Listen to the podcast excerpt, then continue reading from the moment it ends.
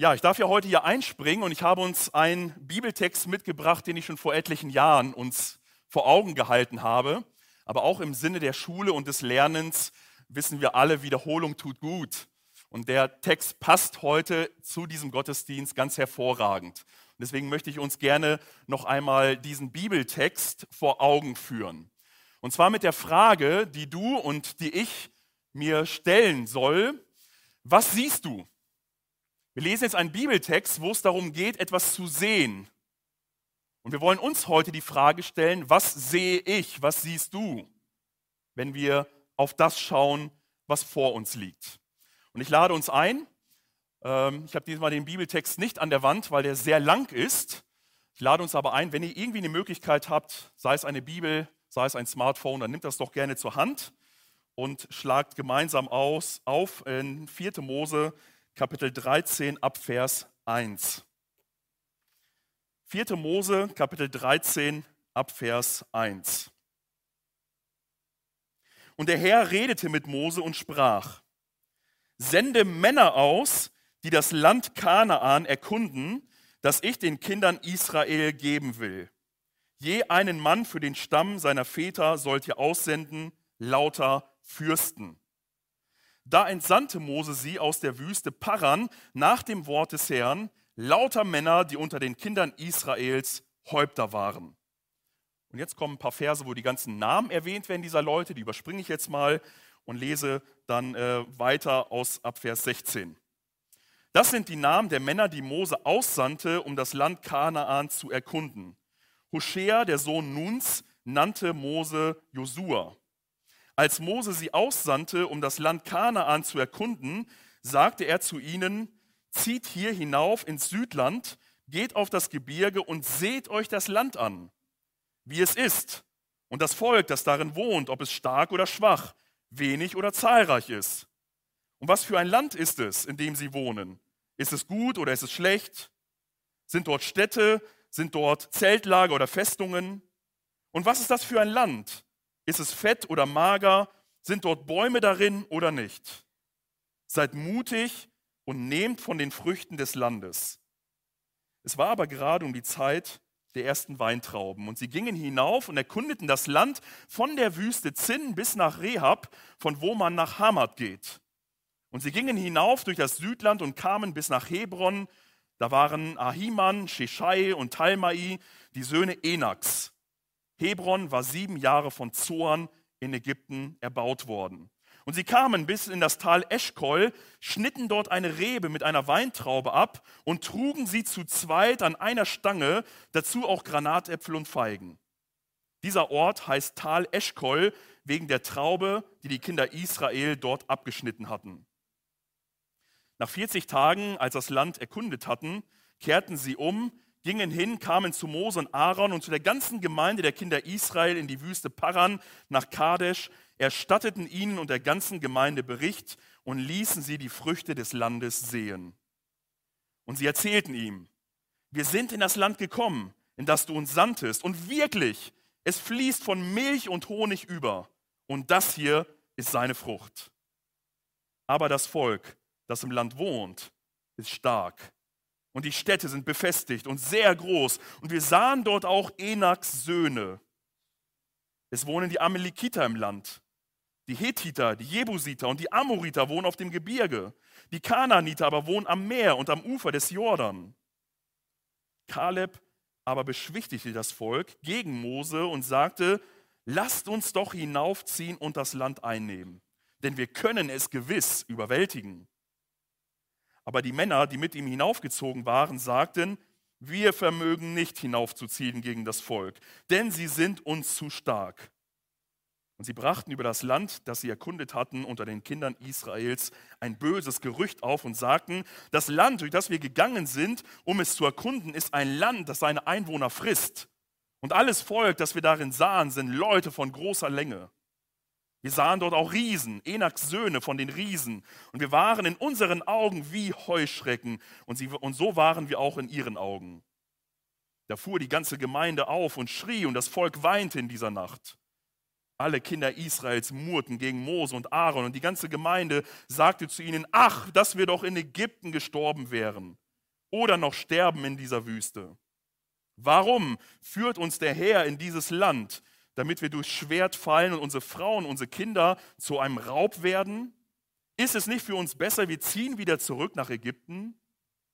Und einer sagte zu dem anderen, lasst uns einen Hauptmann über uns setzen und wieder nach Ägypten ziehen. Mose und Aaron aber fielen auf ihr Angesicht vor der ganzen Versammlung der Gemeinde der Kinder Israel. Und Josua, der Sohn Nuns, und Kaleb, der Sohn Jephunes, der auch das Land erkundet hatten, sie zerrissen ihre Kleider und sagten zu der ganzen Gemeinde Israels, das Land, das wir durchzogen haben, um es zu erkunden, ist ein sehr, sehr gutes Land. Wenn der Herr Gefallen an uns hat, wird er uns dieses Land geben und uns in das Land hineinbringen, ein Land, in dem Milch und Honig fließt. Fallt nur nicht vom Herrn ab und fürchtet euch nicht vor dem Volk dieses Landes denn, sie, denn wir werden sie wie Brot fressen.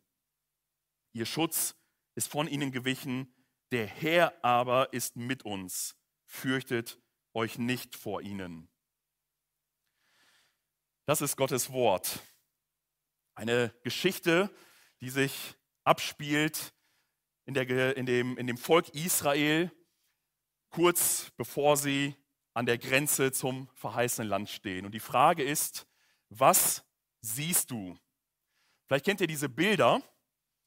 Was siehst du auf diesem Bild? Wer sieht einen, einen Pokal oder einen Kelch? Und wer sieht zwei Gesichter, die sich gegeneinander sind? Oh, guck mal, ganz unterschiedliche Dinge. Wir gucken dasselbe Bild an, aber wir sehen etwas Unterschiedliches. Wer sieht hier eine alte Frau? Und wer eine junge Frau? Ja, man, wer sieht beides? sind auch einige da. Ne? Je nachdem, wie man auf dieses Bild guckt, sehen wir entweder eine alte Frau, die so äh, nach links unten schaut, oder wir sehen eine junge Frau, die nach rechts oben so wegschaut. Selbe Bild, aber wir sehen etwas Unterschiedliches. Wer sieht einen Hasen? Und wer eine Ente? also es ist eigentlich eine Ente. Eine Ente und ein Hase. Auch hier, je nachdem, guckt man nach rechts, dann ist es ein Hase, guckt man das Gesicht nach links, ist es eine Ente. Wer sieht einen Kopf, der nach links schaut? Und wer sieht äh, einen Mann und eine Frau, die in einem Türrahmen stehen oder an einem Türdurchgang stehen, einem Tor? Ja, das ist für die, die weiter hinten sitzen, etwas schwer zu erkennen. Noch ein letztes. Wer sieht einen Indianer? Und wer sieht einen Eskimo? Ja, sind schon weniger. Da fragen sich einige, wo ist dieser Eskimo? Der Eskimo will gerade nach rechts hinten gehen, in den Eingang hinein. Ja, was siehst du? Das sind sogenannte Kippbilder. Diese Bilder gibt es ganz viele. Es sind Bilder, wo man drauf schaut und man sieht etwas Unterschiedliches. Manchmal sieht man auch beides und manchmal guckt man lange auf so ein Bild und fragt sich, wie können die anderen hier etwas anderes erkennen? Ich sehe doch hier nur das eine. Und so ähnlich geht es in unserem Bibeltext. Diese Kippbilder veranschaulichen sehr stark das, was wir gerade in unserem Bibeltext gelesen haben. Wir haben gesehen, dass Gott gibt dem Volk Israel durch Mose eine Verheißung, einen Auftrag. Und zwar gibt er den Auftrag und sagt, der Herr redete mit Mose und sprach, sende Männer aus, die das Land Kanaan erkunden, das ich den Israeliten geben will. Hier sagt Gott zu Mose etwas, was er schon weit vorher gesagt und auch versprochen hat, nämlich bei der Berufung des Mannes Abrahams. Gott erwählt sich Abraham, einen Mann, mit dem er seine Geschichte fortsetzen möchte. Nachdem die Menschheit in Rebellion und Sünde zerstreut wurde, beginnt Gott mit diesem Mann Abraham und er gibt ihm eine Verheißung, eine dreiteilige Verheißung. Und das besiegelt er, indem er mit Mose sogar einen Bund schließt, also eine ganz verbindliche Art eines Vertrages.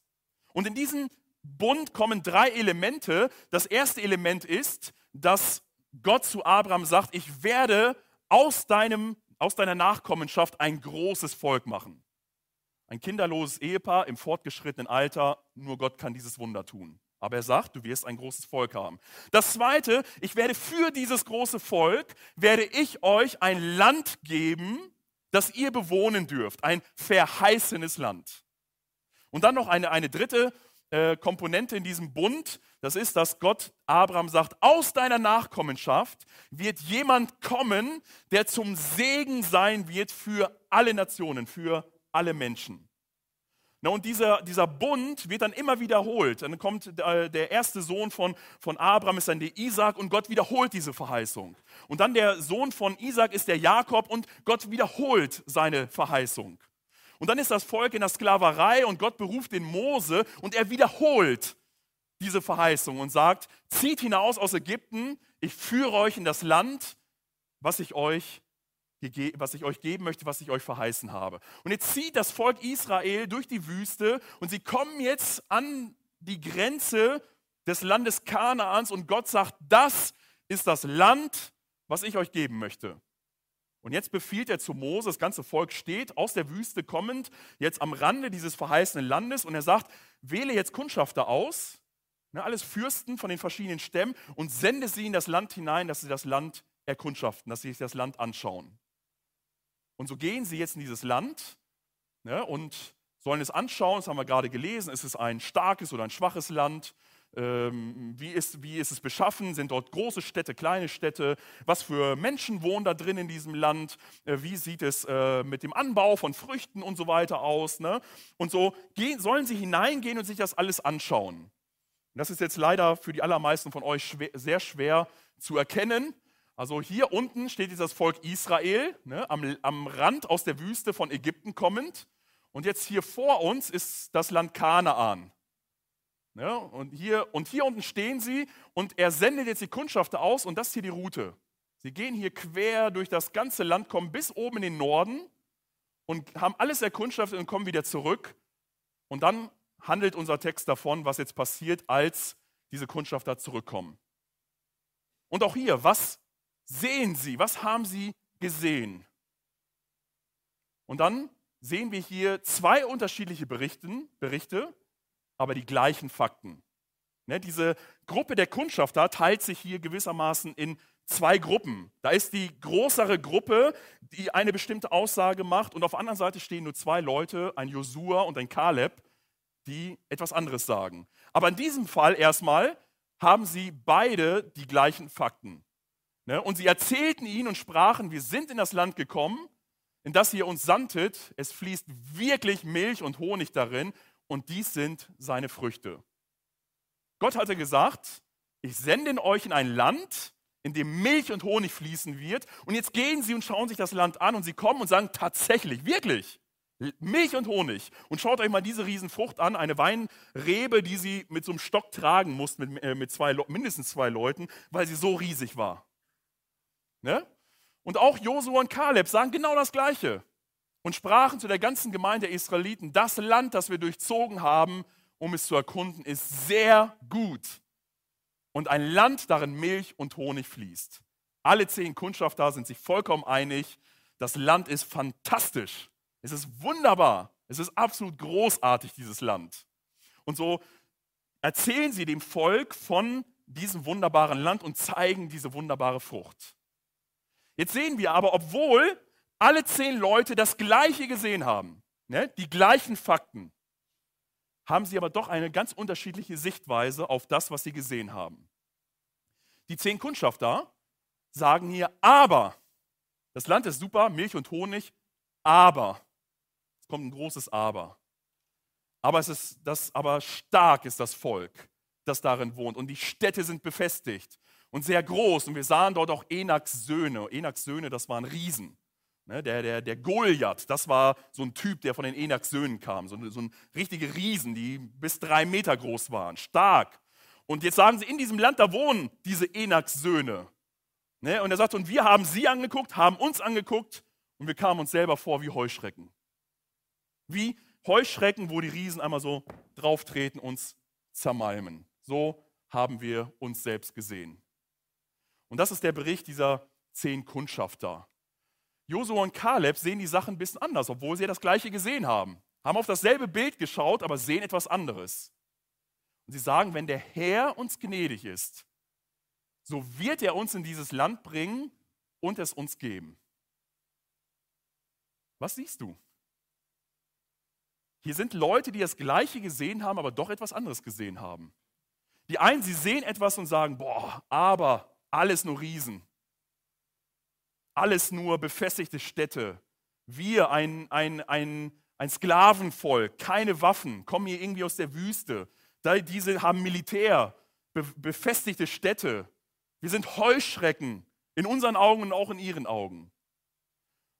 Und Josua und Kaleb sehen auf dieselbe Situation, auf dieselben Fakten und sagen, wenn aber der Herr uns gnädig ist, so wird er uns in das Land bringen. Und so kommen sie zu einer vollkommen unterschiedlichen Schlussfolgerung in ihrem Leben. Wieder zwei Berichte, zwei unterschiedliche Schlussfolgerungen. Die zehn Kundschafter, was sagen sie? Wir vermögen nicht hinaufzuziehen gegen dieses Volk, denn sie sind uns zu stark. Wie ist es jetzt in deinem Leben? Wir haben gerade jetzt hier von den Kindern gehört, die jetzt zur Schule gehen, aber es gibt äh, nicht nur so einen Schulwechsel oder so einen Gang ins Studium oder vielleicht eine Ausbildung, die man antritt, sondern wir alle, auch in unserem fortgeschrittenen Alter, sage ich mal, kommen immer wieder vielleicht so vor, vor neuen Herausforderungen, vor neuen Abschnitten in unserem Leben, wo jemand vielleicht eine neue Arbeitsstelle antritt, wo jemand äh, vielleicht umzieht oder in, in ein, ein, irgendwie eine neue Veränderung im Leben vornimmt. Es gibt übrigens jetzt auch drei Geschwister, äh, die jetzt ein freies soziales Jahr machen. Das ist zum Beispiel der Gabriel Leao, den konnten wir jetzt leider nicht verabschieden, der ist jetzt am Freitag nach Portugal geflogen, er macht dort ein freies soziales Jahr. Dasselbe wird die Luisa Kempf machen und auch der Ruven Hoffmann. Die werden jetzt ein freies soziales Jahr machen. Vielleicht sind andere da, die vielleicht äh, gerade eine Diagnose haben einer schweren Krankheit und auch hier ein tiefer Einschnitt in das Leben. Wir sehen vielleicht diese Riesen vor uns, wenn wir in die nächsten Tage, Wochen und Monate schauen. Wir sehen, wir, wir haben Herausforderungen. Vielleicht ist ein neues Projekt in deiner Arbeit. Äh, ein, ein neuer Arbeitskollege, mit dem du dich jetzt äh, einarbeiten musst, mit dem du klarkommen musst. Eine andere Arbeitssituation, vielleicht eine neue Nachbarschaftssituation. Es gibt so viele Elemente in unserem Leben, die sich ständig verändern. Und auch wir sehen das und wir kriegen vielleicht auch Sorge und wir sehen Riesen. Wir fragen uns, oh Mann, wie soll das werden? Wie soll ich das schaffen? Wenn ich auf mich und auf meine Fähigkeiten gucke, dann merke ich, es wird eng. Ich weiß gerade gar nicht, wie das werden soll. Jakob, der jetzt nach in die Türkei geht und hoffentlich dann irgendwann Türkisch sprechen wird. Wie wird das werden in dieser Woche? Und vielleicht hast du auch gerade so eine Situation. Dann ist die Frage, was siehst du? Hier ist eine totale Resignation von zehn Kundschaftern, obwohl sie wissen, Gott sagt, geht, ich gebe euch, sagen sie, wir vermögen es nicht. Sie schauen auf sich, sie schauen auf ihr Umfeld, sie schauen auf ihre Fähigkeiten und sie kommen zu der Schlussfolgerung unmöglich. Was sagen Josua und Kaleb? Sie sagen, lasst uns hinaufziehen. Lasst uns hinaufziehen und das Land einnehmen, denn wir können es überwältigen. Wie kommen diese beiden zu so einer Schlussfolgerung? Also jetzt militärisch gesehen totaler Schwachsinn. Ein Wüstenvolk ohne Waffen zieht in ein befestigtes Land und wie sollen sie es überwältigen? Es ist unmöglich.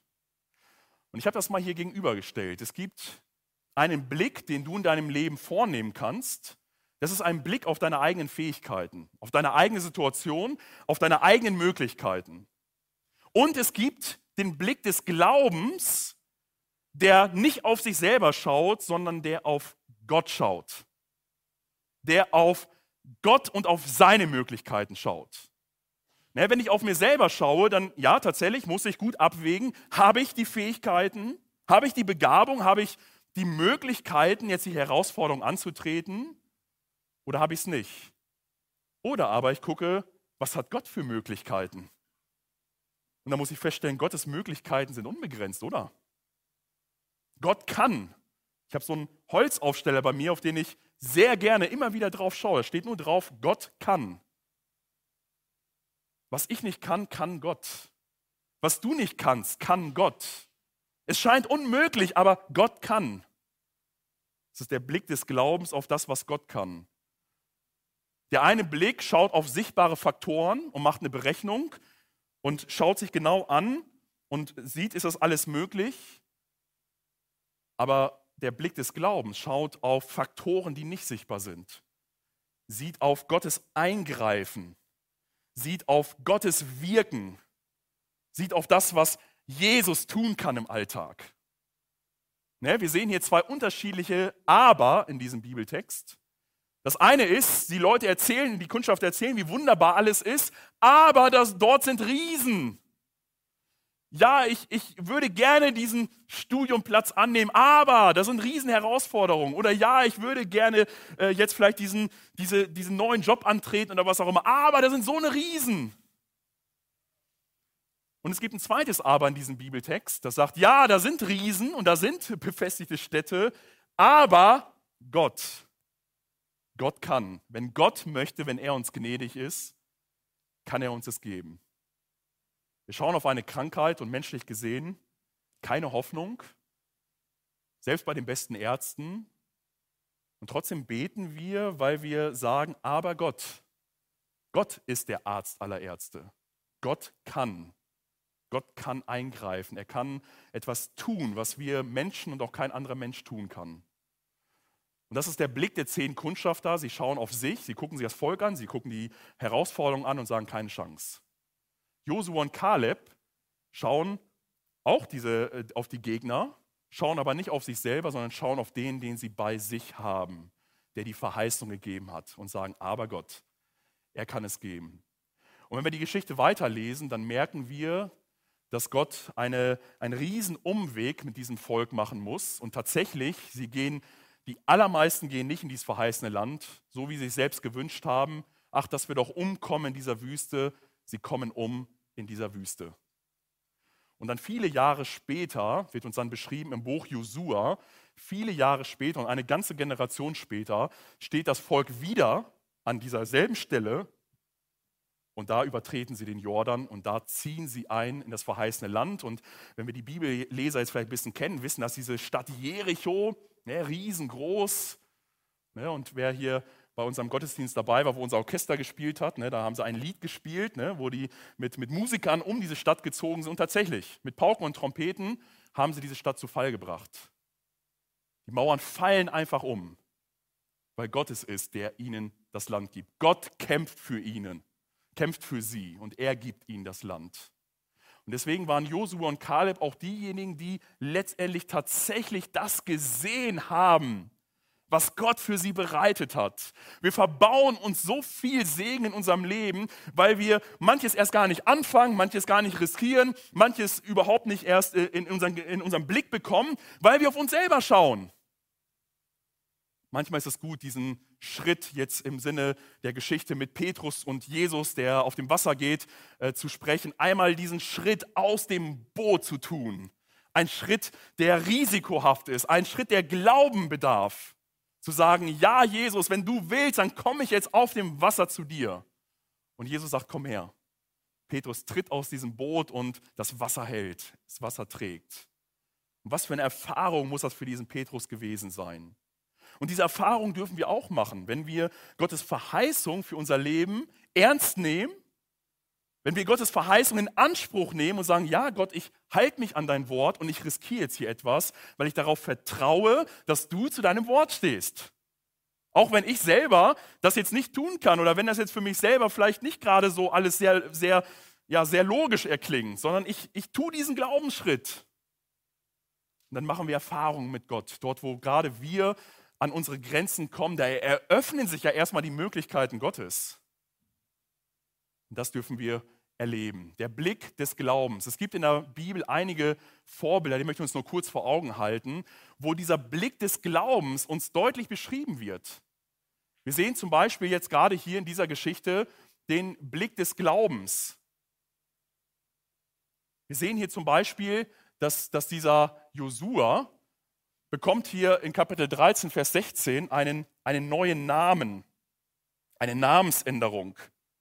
Und zwar hieß dieser Josua, wie hieß der vorher?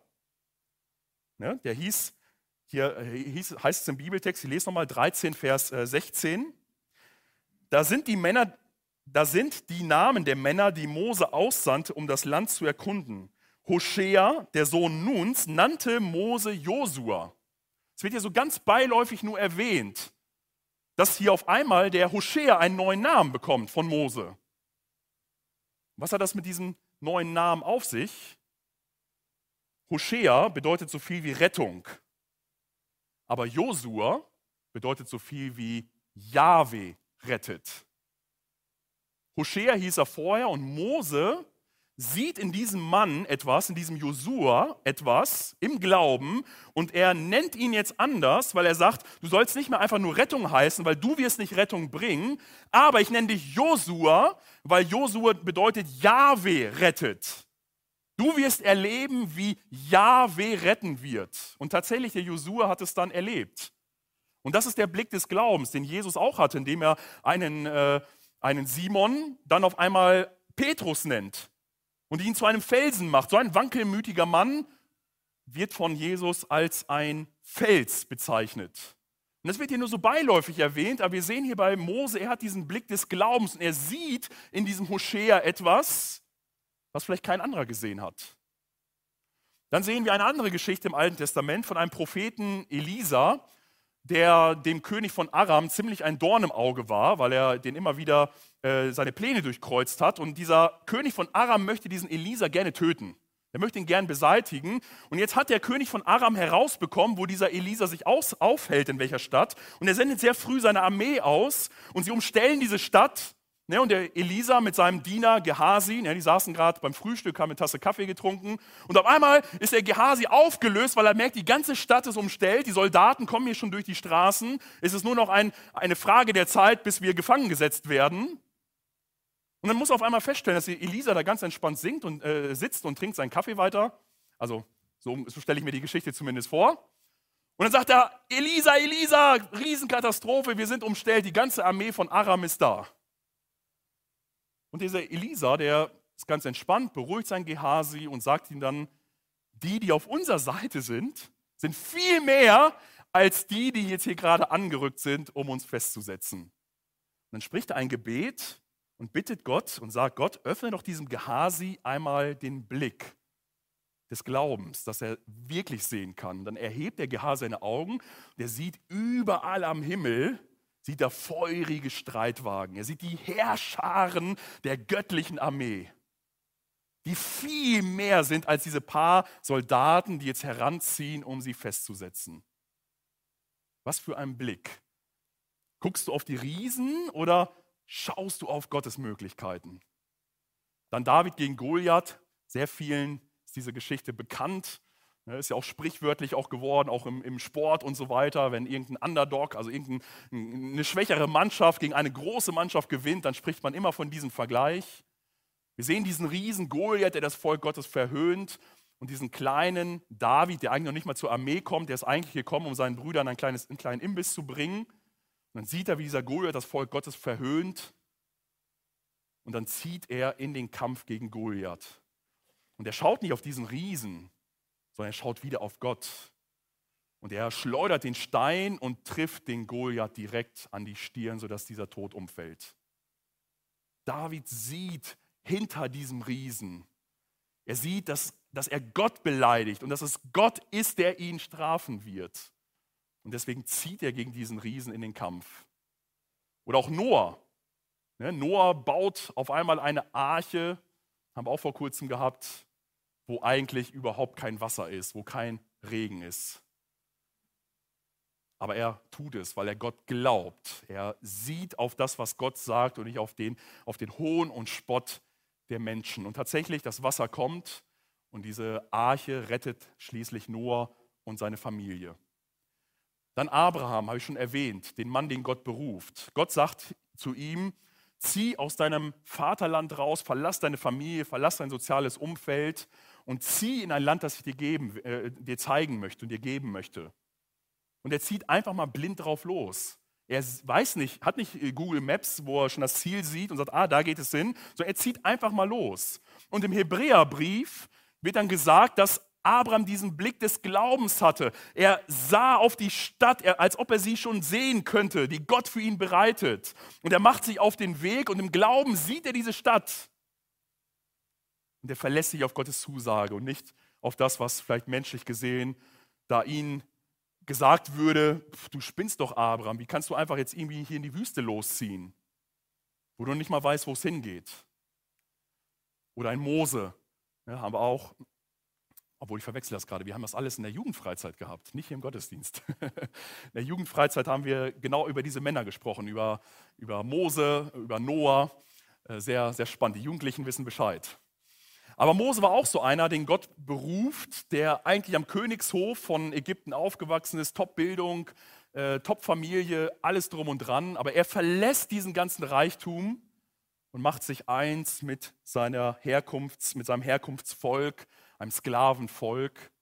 Und auch hier heißt es nachher im Hebräerbrief, er sah auf das, was, auf was Gott ihn als Belohnung geben würde. Er sah nicht auf die Schätze Ägyptens, sondern er sah auf das, was Gott ihm geben wird. Und dann hat er diese Schätze eingetauscht und war lieber bereit, die Schmach zusammen mit dem Volk Gottes zu tragen. Oder auch Paulus, mehrfach im Neuen Testament wird uns deutlich gemacht, dass er bereit war, sich schlagen zu lassen, sich misshandeln zu lassen, dass er bereit war, viel Mühe und Arbeit auf sich zu nehmen, um das Evangelium, die frohe Botschaft Menschen zu sagen. Warum tut er das? Auch er hat diesen Blick des Glaubens. Er sieht die Herrlichkeit, die auf ihn wartet. Er sieht Christus in seiner ganzen Herrlichkeit und sagt, das ist viel größer, das ist viel wertvoller. Ich bin bereit, alles dafür einzutauschen, wenn ich nur diese Herrlichkeit habe. Und dafür bin ich bereit zu leiden. Da bin ich bereit, mein ganzes Leben hinzugeben. Und als letztes ist unser Herr Jesus Christus, das größte Vorbild, wird uns im Hebräerbrief beschrieben. Ne, der die ganze Himmelsherrlichkeit hatte, der, eine, eine, der, der Gott im Himmel war, über alles befähigt hat. Er tauscht das ein und er wird Mensch, obwohl er weiß, dass dieses Menschsein dahin führt, dass er leiden muss, dass er misshandelt wird, dass er gekreuzigt wird, dass er in den Tod preisgegeben wird. Und der Hebräerschreiber sagt, Jesus war bereit, das zu tun, weil er auf das sah, was es letztendlich bringen wird nämlich die Rettung von den lieben Geschöpfen, von, von dir und von mir. Und Jesus war bereit, das alles auf sich zu nehmen, weil er sah auf das, was hinter dem Kreuz liegt, nämlich die Rettung von Tausenden und Abertausenden von Menschen. Deswegen war er bereit, es zu tun. Und auch hier wäre die Frage, was siehst du in deinem Leben? Wenn du jetzt gerade deine Situation mal analysierst, wenn du siehst, was ist so der August, was bringt der dir jetzt? Was bringt jetzt die neue Schulzeit, der Ausbildungsplatz? Wenn du einfach mal nach vorne schaust, was, was, wohin, wie ist dein Blick gestaltet? Ist es ein sorgevoller Blick? Ist es vielleicht ein ängstlicher Blick? Oder ist es ein Blick des Glaubens? Zu sagen, ja, ich schaue auf Gott und auf seine Möglichkeiten. Und deswegen gehe ich mutig voran. Im Glauben und Vertrauen. Jesaja 46, 9 bis 11, so eine schöne Stelle. Ja, da sagt Gott, gedenkt des Vorigen, wie es von alters her war. Ich bin Gott und sonst keiner mehr. Ein Gott, dem nichts gleicht. Ich habe von Anfang an verkündigt, was hernach kommen soll und vor Zeiten, was noch nicht geschehen ist. Ich sage, was ich beschlossen habe, geschieht. Und alles, was ich mir vorgenommen habe, das tue ich. Wie ich es gesagt habe, so lasse ich es kommen. Was ich geplant habe, das tue ich auch. Gott lässt dir durch Jesaja sagen: Ich bin ein souveräner Gott. Nichts und niemand, nicht mal Königreiche, können sich meinem Plan in den Weg stellen. Wenn ich sage, dann passiert es. Was ich verspreche, das halte ich ein. Deswegen ermutige ich dich, lieber Bruder, liebe Schwester, liebe Gäste und Zuhörer, lasst uns Gottes Wort ernst nehmen. Lasst uns festmachen an die Verheißungen Gottes und mutig vorangehen mutige Glaubensschritte gehen, mit dem Wissen, Gott ist bei uns, Gott kämpft für uns, Gott äh, äh, ebnet uns den Weg und selbst wenn es durch ein finsteres Tal geht, sei es eine, eine schwierige Phase des Lebens mit großen Herausforderungen, dürfen wir wissen, so wie der Psalm 23 betet, ja, auch wenn ich durch ein finsteres Tal muss, bist du bei mir. Dein Stecken und Stab trösten mich. Und das wünsche ich uns, dass wir heute auf die Frage, was siehst du, sagen, ich sehe Gottes Möglichkeiten. Ich sehe Gottes Verheißungen. Ich sehe Gottes Wirken in meinem Leben. Und darauf möchte ich mich konzentrieren. Und deswegen auch mutig vorangehen. Und das wünsche ich uns allen, die wir vielleicht äh, jetzt gerade vor in einer ja, an so einer Wechselsituation sind, aber vielleicht ist es auch nicht, aber dann, dass wir vorbereitet sind, wenn solche Situationen in deinem und in meinem Leben kommen. Dass wir sagen, ja, wir erinnern uns daran, wir wollen nicht auf uns, wir wollen nicht auf die Umstände, wir wollen gemeinsam auf Gott und auf seine Möglichkeiten schauen. Möge der Herr uns segnen darin. Amen.